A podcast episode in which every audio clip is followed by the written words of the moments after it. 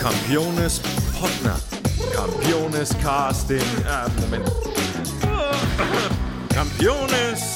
Campiones Casting. Äh, Campiones Casting. Campiones Podcasting. Meine Damen und Herren, willkommen zurück zu einer neuen Folge von Campiones Podcasting. Heute begrüße ich am Mikrofon jemanden, der hinter der Bühne zwar nicht im wahrsten Sinne des Wortes die Fäden zieht, aber dafür zuständig ist, dass zur richtigen Zeit und auch auf die richtige Art und Weise die Fäden gezogen werden. Herzlich willkommen, Lauren Schubbe, unser Inspizient an der Oper Wuppertal. Hallo Lauren. Hallo Sebastian. Was haben Sie denn für heute vorbereitet? Äh, ja, ich würde anfangen gerne mit dem Tannhäuser. Äh, Einruf, erstes Zeichen für die Ouvertüre. Dann hätte ich im Angebot ein bisschen Musical. Also ich könnte aus Jesus Christ äh, die Lichtorgie des mhm. Titelsongs machen. Mhm, Oder vielleicht auch ähm, dann äh, nochmal was Romantisches. Äh, Carmen, den Übergang ins letzte Bild. Das ist was Virtuoses. Hm. Also eine gute Auswahl, aber haben Sie auch etwas von Mozart? Mozart, äh, Zauberflöte. Ich könnte äh, hier äh, Feuer-Wasserprobe, da, da kommt es dann mehr auf die weichen lyrischen Töne an. Mhm, mhm, ähm, hätte ich im Angebot noch, wenn Sie wollen. Ja, dann nehmen wir den Mozart. Okay, wunderbar.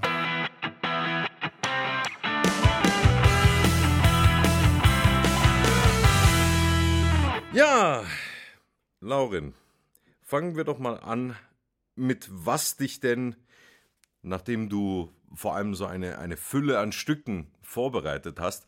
Was begeistert dich denn am Theater?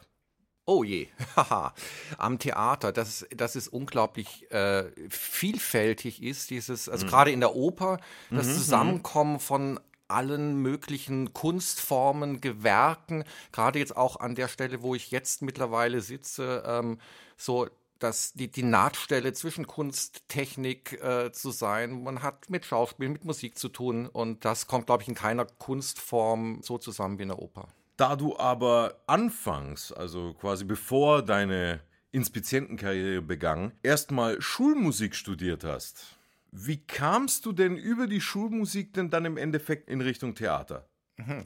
Naja, ähm, es ist mir mehr oder weniger passiert, dass ich während meines Schulmusikstudiums dann äh, immer wieder gemerkt habe, dass ich nicht so richtig zum Studieren komme, weil ich an irgendwelchen Theaterprojekten mitarbeite, weil ich im Opernchor einer äh, Hochschulproduktion mitsinge, weil mhm, ich mhm. äh, eine Schauspielmusik für eine freie Theatergruppe mache und solche Geschichten. Und dann habe ich irgendwann gedacht, nee, bevor ich mir jetzt ein schlechtes Gewissen mache, äh, mache ich es doch zum Beruf und habe umgesattelt und äh, ein Regiestudium dann dran gehängt. Waren die jeweiligen Projekte Teil des Studiums oder hast du die eher nebenberuflich in Anführungszeichen gemacht? Na, eher nebenberuflich. Das war dann teilweise im Hochschulkontext, aber ich habe das jetzt nicht als äh, Schein in, in, in meinem äh, Studium anrechnen können. Ähm, und um diesem Konflikt aus dem Wege zu gehen, habe ich dann die Konsequenz gezogen und äh, bin so hier gelandet. Und dein Regiestudium war das mit äh, Schwerpunkt Oper? Das war ein Musiktheaterregiestudium. Ähm, also das war in Hamburg an der Hochschule für Musik und Theater und mhm. ähm, an dem Institut für Theater, Musiktheater und Film, wo aber die einzelnen Studiengänge streng getrennt waren. Also es gab da wenig mhm. Berührungspunkte mhm. mit den anderen Sparten und äh, ganz klarer Fokus auf die Musik, wo ich ja auch herkomme, wie du sagst, über das Schulmusikstudium mm, beispielsweise. Das heißt, Schauspiel hat dich noch nie so gereizt? Naja, also ich komme, wie gesagt, mehr von der Musik, ähm, habe aber immer auch äh, schon zu Schulzeiten, dann natürlich ganz dilettantisch und nicht in, in der Weise, wie wir es jetzt hier betreiben, hm. ähm, immer auf irgendeine Weise äh, auf der Bühne gestanden. Das fing, mhm. man glaubt es vielleicht nicht, damit an, dass ich äh, in meiner Grundschulzeit damals in der Ballettklasse der städtischen Musikschule war und da alle zwei Jahre eine größere Aufführung dort auch dann gemacht habe in der städtischen mhm. Stadthalle. Äh, dann über äh, meist tatsächlich Musiktheaterprojekte an der Schule, aber immer eher tatsächlich von der Position auf der Bühne ähm, mhm. das Ganze kennengelernt hatte. Und ich habe in der Tat kleines Geheimnis auszuplaudern, bevor ich dann mich für das Musikstudium entschieden habe, auch diverse, wie man kombinieren kann, nicht erfolgreiche Aufnahmeprüfungen für Schauspiel tatsächlich gemacht. Hm. Okay. aber als äh, Schauspieler oder als Schauspielregisseur? Nee, damals äh, noch nicht Regisseur. Das kam dann eher so im Laufe des Musikstudiums, dass ich da in diversen hm. Projekten dann auch immer mal die Seite gewechselt habe, mal eine Assistenz bei einer Hochschulproduktion gemacht habe und so weiter. Mhm, mhm, ähm, und dann dadurch ähm, auf die Idee gekommen bin, das Ganze hinter der Bühne zu machen. Somit hast du, so gut es geht, das ganze Theaterleben quasi abgedeckt, äh, wenn, wenn du dann, sagen wir mal, mit Ballett angefangen hast. Kommen wir aber zu deinem eigentlichen Beruf zurück. Wie wird man denn Inspizient, beziehungsweise wie kam es erstmal dazu, dass du dir gedacht hast, ach, diesen Beruf könnte ich mir mal etwas genauer anschauen? ähm, also es gibt tatsächlich für Inspizienz keine Ausbildung. Es gibt, ähm, hm. es ist gerade, also es hat sich vor einigen Jahren das Inspizientennetzwerk gegründet, das gerade sich damit beschäftigt, überhaupt erstmal ein Berufsbild zu entwickeln, auch Ausbildungsstandards zu entwickeln. Das ist aber im Moment gibt es das noch nicht und ähm, es sind eigentlich alles Quereinsteiger in der Regel und mhm. äh, so auch ich. Ähm, also ich habe natürlich während äh, meines Regiestudiums teilweise in Hochschulproduktionen natürlich auch Inspizienz mitgemacht. Ich hatte äh, während meines Studiums in Hamburg auch als Nebenjob Beleuchtungsinspizienz gemacht, was damals extra für die Regiestudenten eingerichtet wurde, um mhm. da eben möglichst viel Stücke, Inszenierungen, auch den ganzen Prozess da kennenzulernen. So, also insofern habe ich da eine gewisse äh, Erfahrung zwar gehabt, bin dann aber erstmal in die äh, Regieassistenz gegangen, hier in Wuppertal übrigens, äh, in meine mhm, erste mhm. Stelle. Und der Weg zurück war dann, naja, also so eine Mischung aus ähm, teilweise familiäre Gründe, dass ich halt äh, zu der Zeit in Köln äh, sehr gerne, aber auch sehr zeitintensiv als Spielleiter gearbeitet habe an der Oper. Mhm, mhm. ähm, und dann gesagt habe, nee, also ähm, irgendwann kommt man auch immer aus dem Alter raus, wo man äh, glücklich ist, 24-Stunden-Jobs zu haben. Und das ist bei der Inspizienz tatsächlich naja, es ist nicht, nicht so ein Beamtenjob, 9 to 5, aber mhm. es ist eben doch so, dass wenn ich abends nach Hause gehe, ähm, das Buch in der Schublade landet und ich hole es dann quasi raus, wenn ich zur nächsten Vorstellung gehe.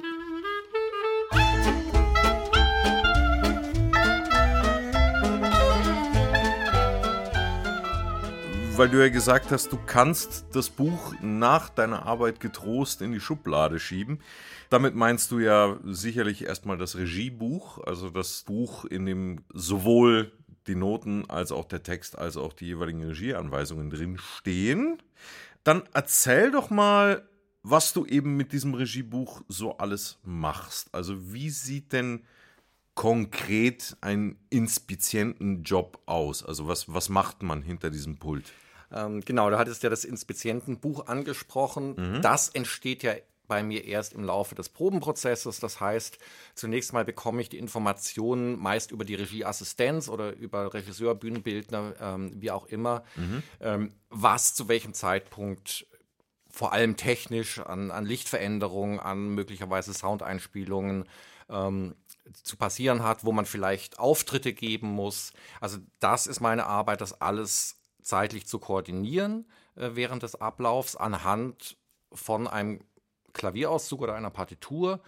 Teilweise mhm. sind das auch Sichtcues, das heißt, in einem bestimmten Moment, äh, wenn Sebastian Campione auf der Bühne eine bestimmte Aktion ausführt, hat eine mhm. bestimmte Lichtstimmung zu kommen. Ne? Mhm. Und das trage ich mir dann alles im Laufe des Probenprozesses ein, entweder äh, in Besprechungen mit der Regieassistenz, mit Bühnenbild ähm, oder im Laufe der Beleuchtungsproben. Das sind also Proben, die zwischen den eigentlichen szenischen Proben, in denen dann äh, Sängerinnen und Sänger auf der Bühne agieren, mhm. ähm, die Szenen ausgeleuchtet werden und mhm. äh, die Sänger gedoubelt werden von Statisten. So, und im Laufe dieser Proben entsteht dann eben ein Ablauf, den ich mir eintrage und während der Vorstellung mache ich dann die entsprechenden Ansagen, dass auch alles zur richtigen Zeit stattfindet. Die ganzen technischen Prozesse bzw. Abläufe, wenn wir die zusammenfassen würden, für welche bist du zuständig? Also für welche Abläufe? Naja, also Bühnentechnik vor allem. Mhm. Ähm, in Teilen äh, Tontechnik, das hängt immer ein bisschen davon ab. Äh, es gibt manche Einsätze, die gibt ein Repetitor, wenn die musikalisch sehr präzise sein müssen, also eingespielte mhm. Bühnenmusiken, die parallel zum Orchester laufen beispielsweise. Ähm, dann die eigentliche Herausforderung, also alles für sich äh, ist nicht das Problem. Interessant wird es immer dann, wenn sehr viele unterschiedliche Ansagen in unterschiedliche Richtungen mehr oder weniger gleichzeitig äh, oder dicht aufeinander erfolgen müssen. Oder vor allem auch dann, wenn Dinge halt nicht so funktionieren, wie es geplant war, weil ich mhm. mich dann irgendwann als einziger Inspizient, ähm, es gibt ja Häuser, die fahren dann solche Vorstellungen mit zwei oder drei, mhm, äh, mhm. entscheiden muss, äh, was lasse ich jetzt einfach laufen und wo greife ich ein. Bleibt der Sebastian mal lieber im Dunkel stehen, dafür dreht sich die Drehscheibe. Ähm, mhm, das sind dann mhm. so die Abwägungen, die man im Bruchteil einer Sekunde dann meist äh, zu treffen hat. Mhm. Und weil du das angesprochen hast, dass es äh, Häuser gibt, die mit zwei Inspizienten zum Beispiel äh, arbeiten, wie kommt das, dass eben mehrere Inspizienten dann eben gebraucht werden? Naja, es ist eine Absicherung. Also ähm, auch komplexe Stücke kann man mit ein bisschen Training und Konzentration erstmal abspulen, solange alles glatt mhm. geht. Aber größere Häuser mit mehr Kapazitäten, mit mehr Personal ähm, entscheiden sich dann eben dafür zu sagen, komm, wir haben jemanden, guckt auf der rechten Seite, dass alles läuft, jemand guckt auf der linken Seite oder wir, wir teilen jemanden ein nur für beispielsweise Einrufe und technische Verwandlung, jemand macht nur Licht und jemand macht nur Ton. Das entstresst das Ganze immer für den Fall, dass irgendwas nicht nach Plan läuft. Daher musst du ja abends von der Vorstellung ja ziemlich viel mitbekommen. Äh, man glaubt es kaum, weil wenn du dann sagst, du musst auf die Abläufe achten, du musst auch reagieren, auf Sicht und so weiter fahren. Würdest du sagen, dass du das meiste Bühnengeschehen mitbekommst während deiner Arbeit?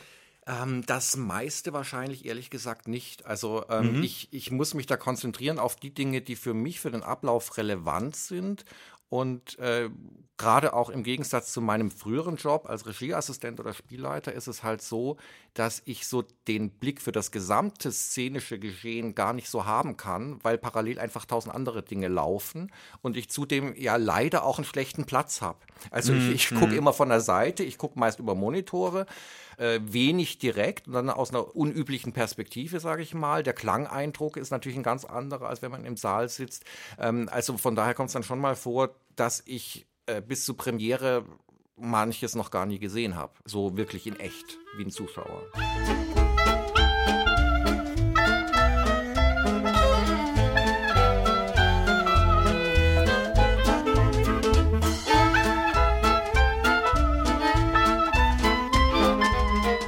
Kommen wir, sagen wir mal, auf den Anfang einer jeweiligen Probenphase wieder zurück, da du ja auf der Bühne arbeitest, nennen wir das mal so, und Sänger den szenischen Prozess auch auf der Probebühne erstmal vorbereiten müssen. Wann kommst du denn praktisch zu einem Probenprozess dazu? Ähm, naja, unterschiedlich intensiv. Der erste Kontakt mit der Produktion ist in der Regel die Bauprobe. Also das mhm. heißt, die findet dann vielleicht ein halbes Jahr vor Probenbeginn statt, manchmal ein Jahr vorher, wo auch der erste ja, erstmal kriege ich die ersten Informationen, wie überhaupt so ein Bühnenbild voraussichtlich aussehen soll, irgendwann mal, wenn es denn dann gebaut ist, welche Abläufe geplant sind, wo vielleicht Schwierigkeiten entstehen könnten. Das ist das mhm. eine. Und dann passiert erstmal für mich lange nicht so viel. Dann komme ich auf die mhm. Konzeptionsprobe ähm, oder zum Konzeptionsgespräch. Das heißt, das ist der Probenbeginn, wo dann alle Beteiligten, also eben gerade auch die Sängerinnen und Sänger, ähm, das erste Mal das Regiekonzept vorgestellt bekommen vom Team. Mhm. Und ab da hängt es dann von der Komplexität des Werks ab. Also wenn es darum geht, einmal am Anfang den Vorhang aufzumachen und am Ende wieder zu, dann komme ich zur ersten Bühnenprobe und das klappt. Mhm. Und wenn es komplexere Abläufe sind, dann sind das eben diverse Besprechungen im Vorfeld, ähm, wo man diese Dinge dann auch plant und äh, zum einen mit der Regie abspricht, zum anderen dann halt auch an die Gewerke weitergibt. Da du ja erzählst, dass die Arbeitsabläufe dann doch unterschiedlich ablaufen, wie sieht denn dann dein typischer Arbeitstag aus? Naja, also in der eigentlichen Probenphase ähm, sind zwar die Inhalte durchaus sehr unterschiedlich, was dann in dieser Zeit passiert, ähm, aber in der Regel komme ich so zwischen neun und halb zehn, sage ich mal, ins Haus, gucke, dass mhm. die Probe einigermaßen so eingerichtet ist, wie wir es dann um 10 Uhr zu Probenbeginn vorfinden wollen. Dann gibt es meist eine szenische Probe oder eine Bühnenorchesterprobe. Bis um eins oder zwei und der Nachmittag ist dann reserviert für die eben schon angesprochenen Beleuchtungsproben, manchmal mhm. technische Umbauproben, äh, also alles, was ohne Sängerinnen und Sänger äh, auch noch an der Produktion auf der Bühne zu regeln ist. Und am Abend, wenn es nicht mal eine lange Beleuchtungsschicht ist, dann wieder eine Probe mit Szene und Musik und ähm, so, dass ich in diesen Phasen, die zum Glück nicht äh, zwölf Monate im Jahr einnehmen, dann ja meist so von, sagen wir mal, halb zehn morgens bis um manchmal halb elf abends im Haus bin. Das ist lang.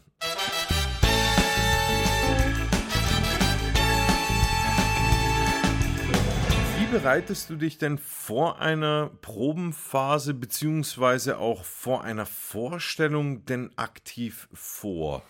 Ja, das ist sehr unterschiedlich. Das kommt so ein bisschen darauf an, äh, ob ich zum Beispiel das Stück schon kenne, ähm, wie kompliziert das ist. Mhm. Ganz vieles geht tatsächlich im Rahmen der Proben, das sich dann anzueignen. Wenn es jetzt eine wahnsinnig komplexe Musik ist teilweise neue Musik, die äh, man nicht so im Ohr hat, weil man es ständig nebenbei hört, dann mhm. gucke ich schon mal, dass ich mir irgendwie das Stück vorher mal durchhöre. Ich, ich beschäftige mich dann mehr aus Interesse, manchmal auch einfach noch mal ein bisschen mit dem Werk. Mhm. Aber das ist, mhm. Um ehrlich zu sein, für die Ausübung des Berufs nicht mal zwingend notwendig, dass man weiß, um was es da auf der Bühne geht. Mhm. Also man mhm. muss eigentlich eher ganz technisch äh, funktionieren und wenn man einigermaßen routiniert Noten lesen kann, dann geht das. Und der Rest sind entweder Vorbesprechungen, die dann stattfinden, aber so eine individuelle Vorbereitung auch vor einer Vorstellung gibt es eigentlich nicht. Ich versuche natürlich jetzt nicht völlig äh, ausgepowert dann anzukommen, wenn ich eine komplexe Vorstellung habe.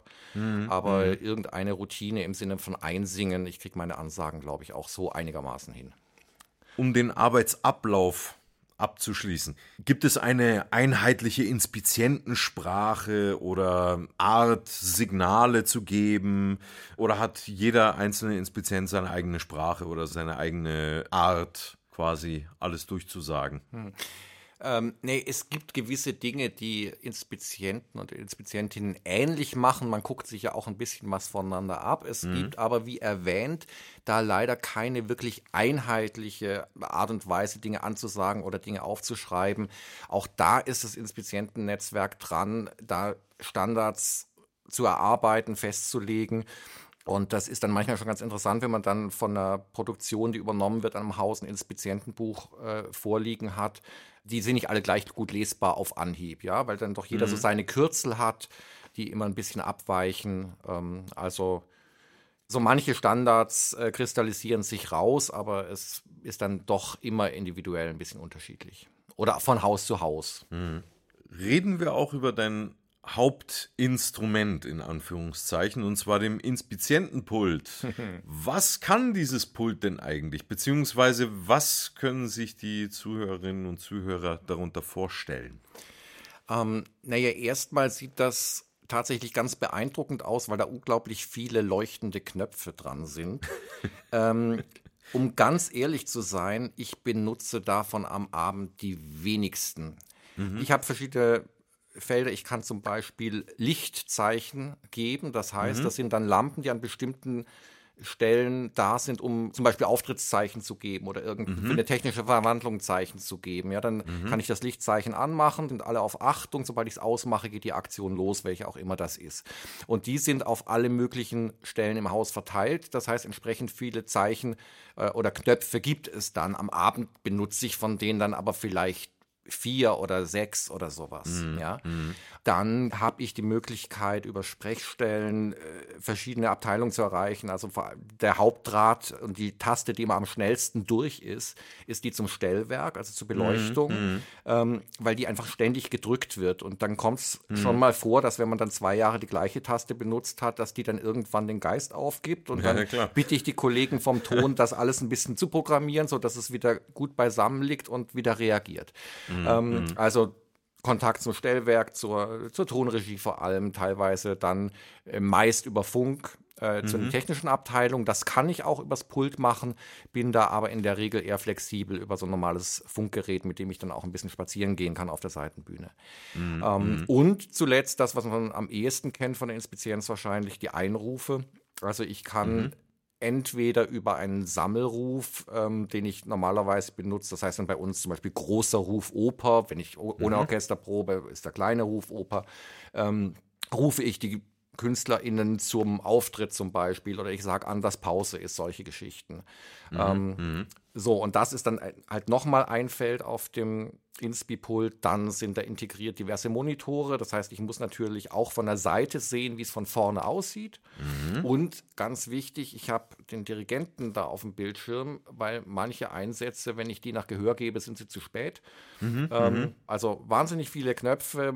Irgendwann, wenn man da lange dran arbeitet, weiß man, welche Paar man tatsächlich braucht. Und genau, das war's. Naja, bei so vielen Knöpfen und Monitoren und Einrufen und was weiß ich, äh, ist dir sicherlich schon mal was schiefgegangen. es geht natürlich ständig irgendwas schief. Ja, also die Fehler entstehen natürlich vor allem dort, wo unvorhergesehene Dinge passieren und mhm. man dann eben, so wie vorhin beschrieben, in diesem Bruchteil der Sekunde nicht die richtige Entscheidung trifft. Ja, mhm. Also wir mhm. hatten zum Beispiel ja. eine Vorstellung, ähm, Carmen war das, die lief unter sehr widrigen Umständen, äh, hoher Krankenstand in der Bühnentechnik. Mhm. Die Einweisung der Statisterie hätte ich sogar noch mit übernehmen sollen. Ähm, die konnten aber nicht auf die Bühne, weil die Bühne nicht fertig war und so weiter. Lange Rede, kurzer Sinn. Mhm. Wir hatten viele Aushilfen am Schnürboden. Also das sind eben diese Seile, die im mhm. richtigen Moment ja. auf die richtige Weise gezogen werden müssen. So, normalerweise hat man dann Vorlauf von Proben jeder weiß, wann er was zieht. In dem Fall hatte ich dann die dankbare Aufgabe, während einer laufenden Vorstellung, äh, die schon verspätet anfing, äh, nicht eingewiesene Statisten, die technisch wichtige Aufgaben hatten und zum Teil nicht eingewiesener Schnürboden, ähm, quasi live mit einzuweisen. Also es gab Kollegen, die kannten das, die haben ihre neuen Kollegen, die das Haus teilweise gar nicht kannten, mit an die Hand genommen. Und ich mhm. habe immer zwischen meine Ansagen noch so Einweisungen über Funk hm, äh, hm. gegeben. Also nicht nur Achtung für Verwandlung 12, Go oder sowas, ja, hm, sondern ähm, zuerst Zug 36 bis auf Zeichen 2, dann sag ich nur noch an, go, go, go für Zug 18 sowieso, sowieso. Und jetzt hat einer kann passieren, hat gepennt. Wir haben den, den Auftritt des Chores unter fahrenden Holzpaneln. Hm, hm, ja, hm. die der Reihe nach einsetzten. Du kennst das Werk. Ja, ja. Ähm, so, und dann kommt eine Rückfrage, war ich schon dran? so. Und jetzt habe ich natürlich nicht geschaltet zu sagen, du wärst dran gewesen, lass das scheiß Teil oben. ähm, sondern ich habe gesagt, ah. ja klar, schnell. Und in dem Moment hat oh. dann eine Kollegin vom Chor zum Glück nur einen riesen Schreck bekommen, weil das Ding einen Zentimeter vor ihrer Nase runterkam. In, in, in so einer Situation, also da muss ich jetzt lachen, weil das einfach so absurd ist. Also ja, um eine Inspizientengeschichte meinerseits äh, hinzuzufügen, die Gott sei Dank nicht so dramatisch war, war ich in äh, Wartemodus äh, für meinen Auftritt und war im Grunde genommen ständig in Hörweite eben von diesem vorhin genannten Sammeleinruf. Und ich dachte mir, hm, also irgendwie, es kommt kein Einruf, es ist irgendwie komisch, weil allein vom Timing her müsste ich schon langsam eingerufen werden. Und es kam dann ein Einruf, der wie folgt äh, sich anhörte. Sebastian, tut mir leid, ich bin ein bisschen spät. Schnell, beeil dich! Und ich rannte wie von der Tarantel gestochen auf die Bühne. Und das Witzige an der Sache war, der Kollege hat eine Seite überblättert. Das heißt, im Grunde genommen war ich extremst pünktlich und er hatte gedacht, er hätte den Einruf verpennt. Also, so kann es ja, laufen. Ja. Jeder ist für seinen Auftritt selbst verantwortlich. Ne? Einrufe sind eine Serviceleistung, aber natürlich, das ist das Problem. Jeder verlässt sich drauf und ich bin ja auch bemüht, diesen Service äh, zuverlässig zu bieten. Und dann passiert vor allem in Probensituationen, bei Vorstellungen ist mir das doch, ich glaube, einmal ist auch passiert, dass dann irgendwie der Maschinist ganz schnell rennen musste für den Schlussvorhang. Mhm. Aber mhm. vor allem in Proben passiert es natürlich ständig, dass ich mich nicht auf den Ablauf konzentrieren kann, sondern dass von allen Seiten Leute irgendwelche Fragen haben, die ich dann beantworten soll, während Verwandlungen laufen. Ja, ähm, und wenn ja, man sich ja. da mal einen Moment nicht richtig fokussiert, dann rutscht einem der ein oder andere Einruf natürlich durch. Ähm, und das kommt dann auch immer gerne mal vor, dass dann Leute irgendwie dastehen, so bin ich schon dran. Ich sage, ja, das wäre es jetzt gewesen. Da wir aber jetzt schon bei den Anekdoten sind, welche ist denn deine Lieblingsanekdote, die du je erlebt hast in deiner langen Theaterkarriere? Oh je, also ähm, tatsächlich als Inspizient ist mir gar nicht so viel Spannendes bisher passiert. Ähm, naja, also was mir hier am Haus mal passiert ist, ich war noch Regieassistent. Mhm. Und es war eine Produktion Fette aus Dingsda. Mhm. Da gab es so ein paar, ja, was waren das? Irgendwelche exotischen Fabelwesen oder sowas, Tänzerinnen und Tänzer. Mhm. Mhm. Vier Stück. Mit wenig Kostüm, viel Bodypainting. Mhm. Und es war die letzte Vorstellung. Okay. Ich hatte die Abendspielleitung. Mir schwant Übles. Es kommen drei Menschen in Bademänteln auf mich zu und sagen, Lauren, wir haben da ein Problem. Ui. Zähl mal durch. ja, okay. eigentlich sollten es vier sein. Und ich fand uh. mich dann irgendwie eine Viertelstunde später in Bodypainting und Lendenschutz auf der Bühne. Und ähm, ein, ein klein bisschen stolz bin ich darauf, dass der Regisseur tatsächlich drin saß und nicht gemerkt hat, äh, dass sein Regieassistent da über die Bühne hüpfte anstelle äh, der eigentlich geprobten Tänzer. Ähm, und das war dann übrigens auch die Produktion, wo ich die geilste Premierenfeier hatte. Die war nämlich auf der Bühne eine Poolparty. Wow. Äh, inklusive Cocktails und aufblasbaren Palmen. Wow, wenn äh, jemand von unserer Theaterleitung zuhört, also das wäre ein Anreiz für eine Feier.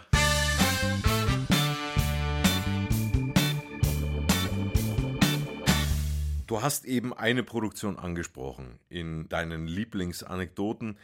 Gibt es aber eine Produktion, an die du dich am liebsten zurückerinnerst? Oh, das ist ganz schwierig. Ja, also, also fällt mir schwer. Es gibt also für, für mich eine ganz tolle Arbeit. Das war aber auch noch als Regieassistent. Das war in Köln, war die heilige Johanna von Braunfels. Mhm. Ähm, das war eine Arbeit mit Tatjana Görbatscher, mit der ich da zum zweiten Mal zusammengearbeitet habe. Einfach eine mhm. unglaublich tolle Regisseurin, die äh, in jede Probe ein Maximum an Energie und guter Laune reinpumpt und ja, einfach unglaublich äh, genau produktiv und aber eben nicht so, wie man das kennt, äh, Genies müssen irgendwie rumschreien und böse sein, sondern äh, mhm. auf eine mhm. total angenehme Art einfach ein ganz tolles Theater macht. Und ähm, in dem Zusammenhang äh, fällt mir tatsächlich noch eine Anekdote, wenn die Zeit, was heißt Anekdote, ähm, das ist ein bisschen äh, traurig. Also es scheint da irgendwie so ein, ein Fluch entweder auf der Produktion oder vielmehr auf dem Saal gelegen zu haben. Mhm. Da ist innerhalb von einem Jahr wurden, ich glaube, auf der Bühne vier Füße gebrochen. Ähm, der erste war am Tag der Generalprobe die Hauptdarstellerin besagter Produktion, Ach, die bei einer Szene, die hundertmal gut gegangen ist, einfach irgendwie blöd umgeknickt ist. Okay, mm. shit happens, ja. saublöd. Ja. Was macht man? Ich habe dann mit einer Sängerin, die nur für die Szene quasi da eingesprungen ist, weil das kannte kein Mensch. Ja, mhm. es gab eine, die mhm. hat gesungen, eine ist nur für die Szene eingesprungen, habe ich das Ding geübt. Mhm. Habe die eingewiesen, habe mit der Proben gemacht und dann sage ich zum Schluss, ähm, so gibt es auch irgendwas, was du mal machen möchtest, nochmal zur Sicherheit. Und sagt sie, ja, lass doch diese Stelle machen an der dieser Unfall passiert ist. Mhm. Sie macht es nochmal, segelt in dieser Probe von der Bühne, die aber da im Staatenhaus nur einen Meter hoch war, mhm. in die da gerade nicht vorhandenen Jelly rein, Fuß gebrochen. Das gibt's doch nicht. Und äh, ein halbes Jahr später habe ich mir dann bei einer Beleuchtungsprobe vom Parsifal an genau der gleichen Stelle auch noch einen Fuß gebrochen. Ach du meine Herren. So, also das zum Thema Bühnenunfälle. Ähm, das war alles im Radius von irgendwie ein, zwei Metern. Wow. In unterschiedlichen Produktionen. Aber das ist definitiv, oder beziehungsweise diese sind definitiv die Produktionen, an die du dich nicht am liebsten zurückerinnerst, sagen wir es mal so. Wenn es nicht so eine tolle Arbeit gewesen wäre, nicht. Äh, ich habe dann auch, als ich hier schon wieder als Inspizient war, dann die Wiederaufnahme proben dürfen dafür. Ähm, sind gemischte Gefühle, mit denen man da zurückblickt, aber mhm. auf jeden Fall auch schöne Erinnerungen.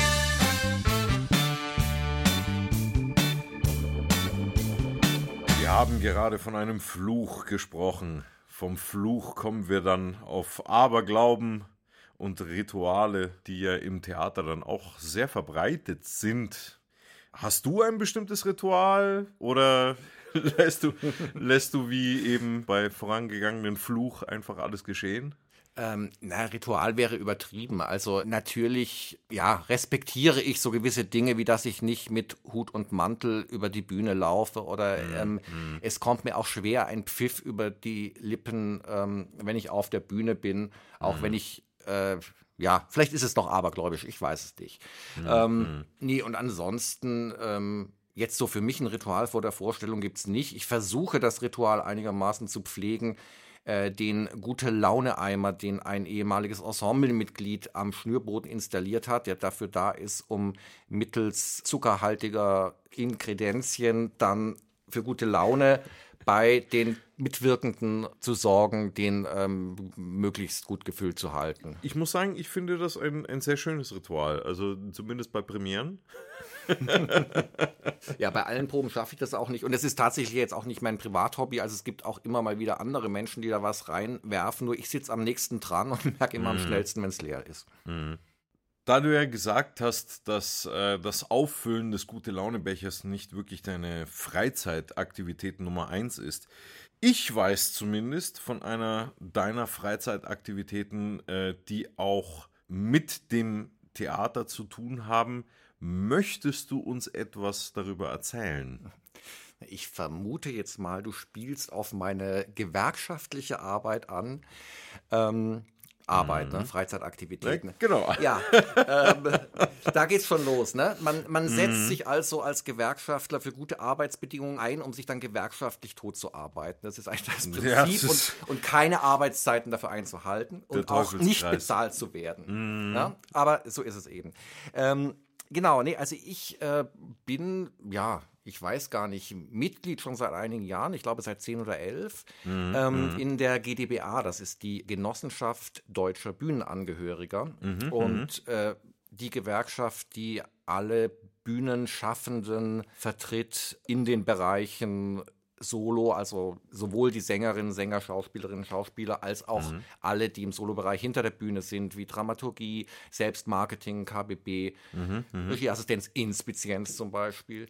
Ähm, so, aber auch Chor, Tanz, alles, was da irgendwie mit dazugehört. Und ich bin dann, als ich, ähm, also ich, ich war nie wahnsinnig aktiv in meiner Anfangszeit und habe dann das Haus gewechselt, als hier ein Intendantenwechsel anstand, bei dem absehbar war, dass von den Beschäftigten niemand übernommen werden soll. Mhm. Als ich zurückkam, habe ich gemerkt, welche Folgen das hatte, nämlich das von dem damaligen Lokalverband, also das ist die so die unterste Ebene, die Einheit am Theater, mhm. äh, wo die Gewerkschaft vertreten ist. Es war einfach niemand mehr da. Das heißt, es gab auch diesen Verband nicht. Und dann habe ich mir gedacht, das kann es jetzt irgendwie nicht sein habe geguckt, gibt es irgendwen, der noch mit dabei ist, weil da, wo drei an einem Haus engagiert sind, dürfen die einen neuen Verband gründen. Und das haben wir dann gemacht. Mhm. Erstmal ähm, sind wir so im ersten Jahr unglaublich gewachsen. Also, wie gesagt, drei waren wir am Anfang, dann sind noch irgendwo so ein paar Karteileichen irgendwo aufgetaucht. Am Ende waren wir nach gut einem Jahr, glaube ich, dann 33. Auch ganz viele vom Tanztheater, die, äh, die sich dann mit angeschlossen haben und machen hier am Haus äh, ja ganz unterschiedliche Sachen. Man hat eigentlich am Theater selbst äh, gar keine Funktion jetzt wie ein Betriebsrat, aber wir arbeiten eben mit dem Betriebsrat zusammen, wenn es darum geht, Betriebsvereinbarungen zu schließen, äh, wenn es darum geht, KollegInnen zu beraten äh, in äh, arbeitsrechtlichen Tariffragen oder ähnlichem. Mhm. Ähm, mhm. Und wir haben zum Beispiel mitorganisiert äh, diese Aktion 40.000 Theaterschaffende treffen ihre Abgeordneten, wo es um, eine, um einen Austausch mit der Politik geht, die ja oft gar nicht weiß, wie unsere Arbeit tatsächlich abläuft und unter welchen Bedingungen, dass vielleicht manchmal die Reinigungskraft, die die Bühne sauber macht, mehr verdient als die Schauspielerin, die dann nachher am Abend auftritt. Mhm. Ähm, mhm. und da ist es einfach äh, eine super Sache, dass da in dieses Aktions Bündnis Darstellende Künste, was aus dem Ensemble-Netzwerk, ganz vielen anderen Netzwerken äh, und der GdBA besteht, äh, diese Aktion dann äh, pflegt. Jährlich äh, treten da Theaterschaffende in Kontakt mit der Politik. Mhm. Und naja, und dann kam Corona. Das hat zum einen einen äh, erhöhten Beratungsbedarf gegeben. Also da geht es dann um so Fragen, wie ja. werden freischaffende Gäste äh, hier am Haus bezahlt, kommen die mit in Kurzarbeit und so weiter. Und es hat den anderen Nebeneffekt gehabt, ähm, dass die Zahl der Proben und Aufführungen hier am Haus deutlich abnahm und damit meine Kapazitäten für die Gewerkschaftsarbeit deutlich zunahmen. Weshalb ich jetzt mittlerweile da auch auf Bundesebene relativ viel mache, Vorsitzender des Beirats bin.